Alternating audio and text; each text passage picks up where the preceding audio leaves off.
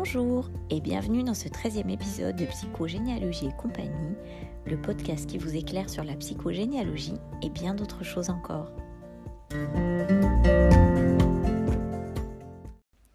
Dans cet épisode, je vous parle du mythe familial, qui peut être décrit globalement comme l'ensemble des croyances et des valeurs auxquelles les membres d'une famille adhèrent de génération en génération. Anne Ancelin Schutzenberger, la psychothérapeute française à l'origine de la psychogénéalogie, avait déjà évoqué cette notion de mythe familial dans son premier ouvrage Aïe mes aïeux, mais c'est plutôt à l'approche systémique que l'on doit le plus gros du travail sur le mythe familial.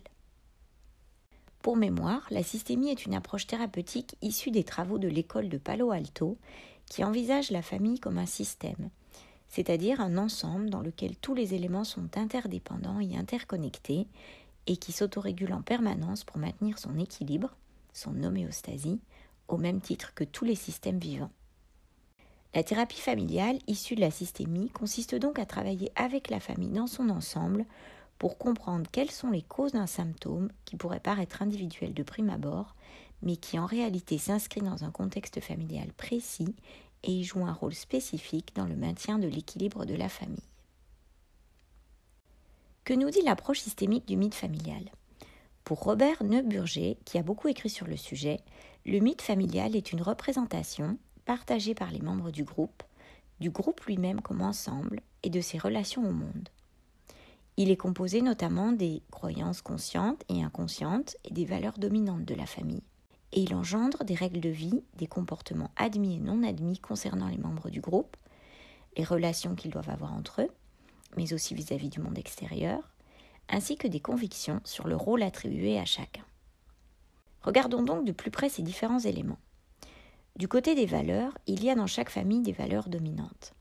Dans certaines familles, la valeur travail, associée à la réussite professionnelle, sera un élément central, et il en découlera par exemple une attention toute particulière portée sur la scolarité des enfants, avec ses aspects positifs, comme le soutien apporté à l'enfant, et d'autres plutôt négatifs, comme l'interdiction d'exercer certains métiers qui ne sont pas jugés comme assez valorisants. Dans d'autres familles, c'est la valeur solidarité qui est dominante, avec ses aspects positifs, le soutien aux autres, l'engagement associatif, mais aussi ses aspects négatifs, comme la difficulté à mettre des limites aux demandes des autres, le manque de temps accordé à sa propre famille. À noter que le mythe familial se trouve parfois traversé par des contradictions internes, c'est le cas par exemple d'une famille dans laquelle la liberté est une valeur fondamentale, mais dans laquelle il existe en même temps un ensemble de métiers non autorisés, car ils ne correspondent pas à l'image que la famille se fait d'elle-même. En lien ou non avec ces valeurs, les croyances qui composent le mythe familial portent sur toutes sortes de sujets, comme la famille elle-même, les relations, la société, l'argent, le bonheur, la vie en général. Elles se construisent au fil du temps et des expériences de la famille, et se transmettent de génération en génération. Il y a dans les familles des croyances a priori positives et porteuses, du type on a une bonne étoile ou on sera toujours là les uns pour les autres, et des croyances limitantes ou même carrément toxiques comme chez nous toutes les femmes sont malheureuses en amour. Après un bonheur vient toujours un malheur. On est une famille maudite. Personne n'aura jamais d'argent dans cette famille. Les hommes, tout ce qui les intéresse, c'est le sexe et la bouffe. Il y a aussi des croyances plus subtiles, voire même inconscientes, mais dont on peut se rendre compte à travers certains comportements. Dans les familles championnes du déni et de la coupure émotionnelle, ce sera la croyance sous-jacente que ce dont on ne parle pas n'existe pas. Dans les familles où toute marque d'affection est prohibée, ce sera on montre son amour avec des cadeaux. Et bien sûr, ces croyances et valeurs découlent des comportements admis et non admis, des choses qui se font et qui ne se font pas. Par exemple, dans des familles où les hommes doivent être des durs, un garçon ça se bat et ça ne pleure pas. Dans des familles où c'est la peur de l'extérieur qui prédomine, les enfants ne vont pas dormir chez des amis. Et on ne raconte pas sa vie aux gens qu'on ne connaît pas. Dans certaines familles, on vous voit ses parents. Dans d'autres, on les appelle par leur prénom. Dans certaines familles, on envoie les enfants en pension à 8 ans parce que ça s'est toujours fait comme ça. Dans d'autres familles, il n'est pas envisageable de ne pas faire d'études supérieures. Et dans d'autres encore, mais quelle drôle d'idée d'aller faire des études. À quoi ça sert? Etc. etc. Ces croyances et valeurs engendrent aussi des rôles dévolus à chacun. Dans les familles très patriarcales, par exemple, c'est le rôle de l'homme de ramener l'argent à la maison. L'inverse n'est pas accepté, même si cela peut mettre la famille en difficulté financière. Le rôle des femmes est alors de faire des enfants, et d'ailleurs, si elles n'en font pas, c'est louche. Dans les familles où la solidarité entre les générations est une valeur fondamentale, c'est le rôle des enfants de s'occuper des parents vieillissants, alors que dans d'autres familles, ce n'est pas le rôle des enfants. Les parents ne souhaitent pour rien au monde être un poids pour leurs enfants. Bref, cette liste est infinie puisqu'il y a autant de mythes différents que de familles différentes. De manière plus générale, les mythes familiaux sont constitués de grands thèmes. Vous en reconnaîtrez sûrement certains dans vos familles ou dans les familles que vous côtoyez. On trouve par exemple le thème de l'harmonie familiale, qu'on repère dans des discours du type Nous sommes une famille très unie. Tout le monde s'entend très bien dans cette famille. Le thème de la famille parfaite, dans laquelle tout est toujours positif, tout le monde est heureux, tout le monde exerce un super métier. Le thème de la transparence, nous partageons tout, nous nous disons tout. Plus surprenant, le thème de la négation de la famille. Nous ne sommes pas une famille, nous sommes une famille de fous. Le thème de l'hostilité projetée vers l'extérieur, avec des croyances comme si on ne râle pas, on n'obtient rien. Tout le monde essaie de nous arnaquer, les gens sont tous des imbéciles. Les rituels familiaux, qui mettent en acte le mythe familial, permettent de mieux le comprendre. Ce sont des moments durant lesquels l'identité du groupe se renforce. Il peut s'agir de tout petits moments comme regarder les informations télévisées tous ensemble le dimanche soir pour se confirmer que le monde extérieur est vraiment dangereux, ou des moments plus ponctuels comme aller à une manifestation en famille pour soutenir une cause, qui rappelle que la famille est une famille altruiste. Ou encore organiser un repas de famille le dimanche autour des produits du terroir, ce qui permet de se rappeler que nous, on est bien d'ici. Ou se retrouver chaque année à la date anniversaire d'un événement qui a marqué la famille, pour entretenir le souvenir d'un passé commun.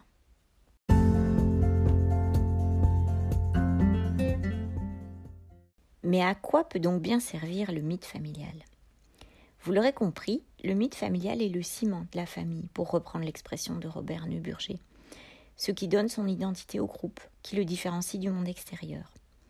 Il permet de créer un sentiment d'appartenance au groupe, de maintenir la cohérence interne du groupe et il est à la fois une vitrine et une défense vis-à-vis du monde extérieur. Dans son ouvrage Les familles qui ont la tête à l'envers, Robert Neuburger montre bien comment les familles dysfonctionnelles, celles où les membres de la famille sont en souffrance, sont des familles dans lesquelles le mythe familial a été détruit. Lorsqu'un événement, qu'il soit banal ou dramatique, a un effet destructeur sur tout ou partie du mythe familial, il crée un véritable traumatisme familial transgénérationnel. Il donne ainsi l'exemple d'une famille qui découvre la toxicomanie du fils aîné. Suite à cette découverte, la mère s'effondre, le père somatise et le frère a des difficultés scolaires. Au fil des entretiens, Robert Neuburger découvre avec étonnement que ce n'est pas tant la toxicomanie du fils qui a eu des conséquences catastrophiques sur toute la famille, mais le fait qu'il ait caché ses difficultés pendant plusieurs années, alors que le mythe de la famille était celui de la transparence, de la liberté de parole et de la bonne communication. C'est pour cette raison qu'un événement identique, comme un divorce ou une faillite, peut avoir des conséquences complètement différentes dans des familles différentes, suivant qu'il touche ou non une valeur fondamentale du groupe. Comme le mythe unificateur du groupe a été détruit, ces familles perdent la capacité de se réinventer et de se projeter pour se concentrer sur la réparation de la famille.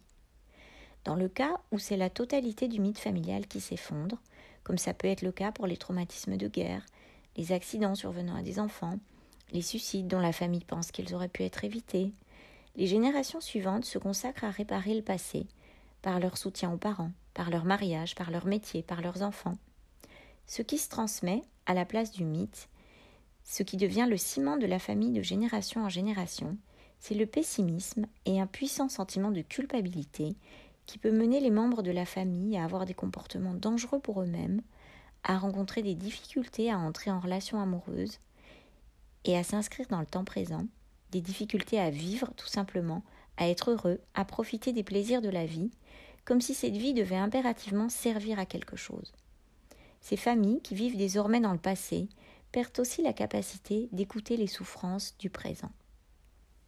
A l'inverse, certaines familles peuvent être confrontées à des catastrophes familiales graves qu'elles traverseront sans devenir des traumatismes laissant des traces durables et destructrices dans les générations suivantes, car ces catastrophes n'atteignent pas leur mythe unificateur, voire même elles permettent au mythe de se renforcer. C'est le cas par exemple dans une famille où la valeur centrale est la solidarité familiale, quand un accident touche un membre de cette famille et que chaque personne dans cette famille a l'occasion de faire preuve de cette solidarité et d'en voir les effets positifs.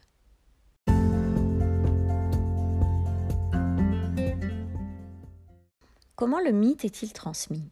Le mythe familial évolue à chaque génération.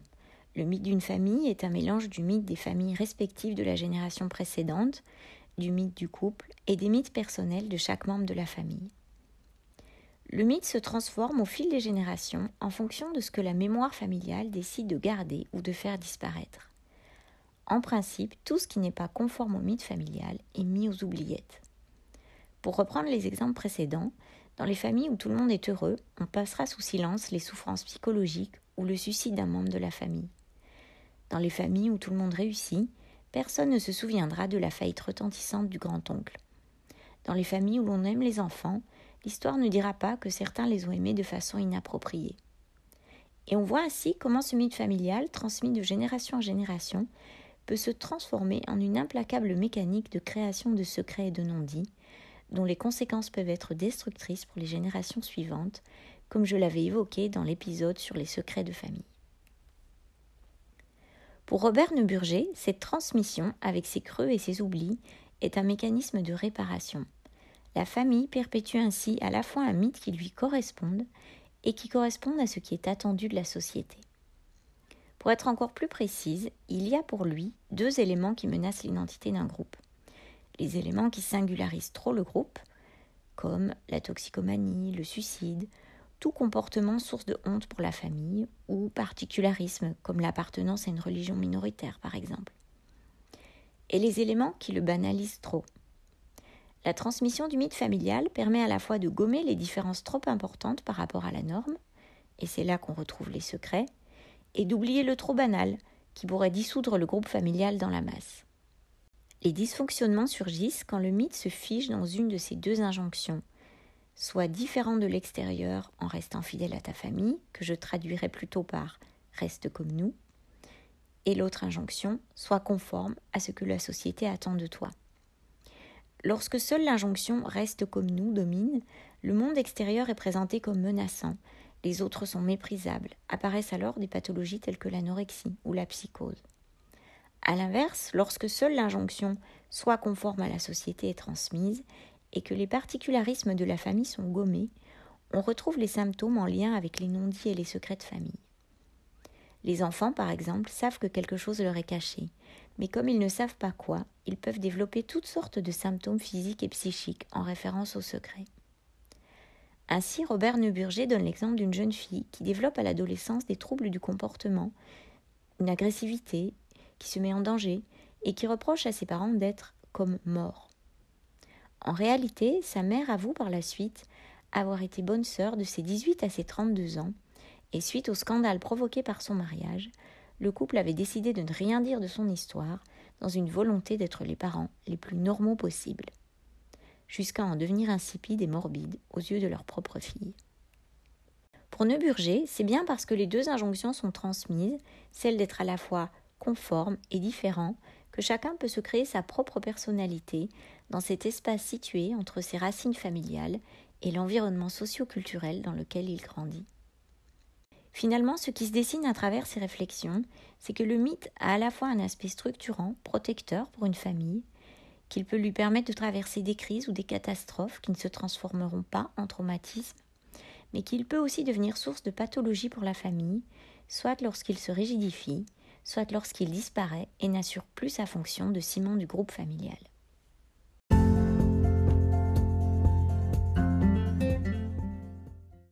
Alors comment identifier le mythe de sa famille? Il est très difficile de mettre à jour le mythe de sa propre famille en tant que partie prenante du système, d'autant que de nombreux éléments sont inconscients. Mais pour s'en approcher, vous pouvez déjà vous poser les questions suivantes. Quelles sont les valeurs dominantes de ma famille? De quelles croyances sur la vie ai-je hérité? Qu'est-ce qui ne se fait pas dans ma famille? Quels sont les rôles dévolus à chacun? Quels sont les rituels qui mettent en acte le mythe?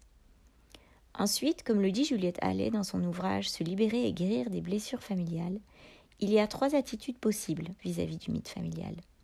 Y adhérer sans le remettre en question, au risque de vivre une vie toute tracée et de devenir exactement ce que l'on attendait de nous.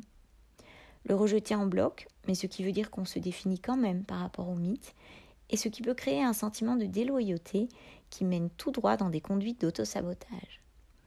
Ou travailler dessus, identifier ces différents aspects et faire le tri pour retrouver un peu de son libre arbitre.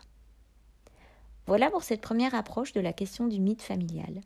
Si vous vous intéressez à ce sujet, je vous conseille bien sûr la lecture des ouvrages de Robert Neuburger et plus particulièrement celui qui s'intitule Les familles qui ont la tête à l'envers. Et en général, les ouvrages de Delphine de Vigan, avec en particulier celui qui s'intitule Rien ne s'oppose à la nuit, dans lequel elle décrit avec beaucoup de finesse et de sensibilité le mythe de sa propre famille. Pour en savoir plus sur l'accompagnement que je propose à distance ou en cabinet, n'hésitez pas à consulter mon site internet sophieduverne.com. À bientôt!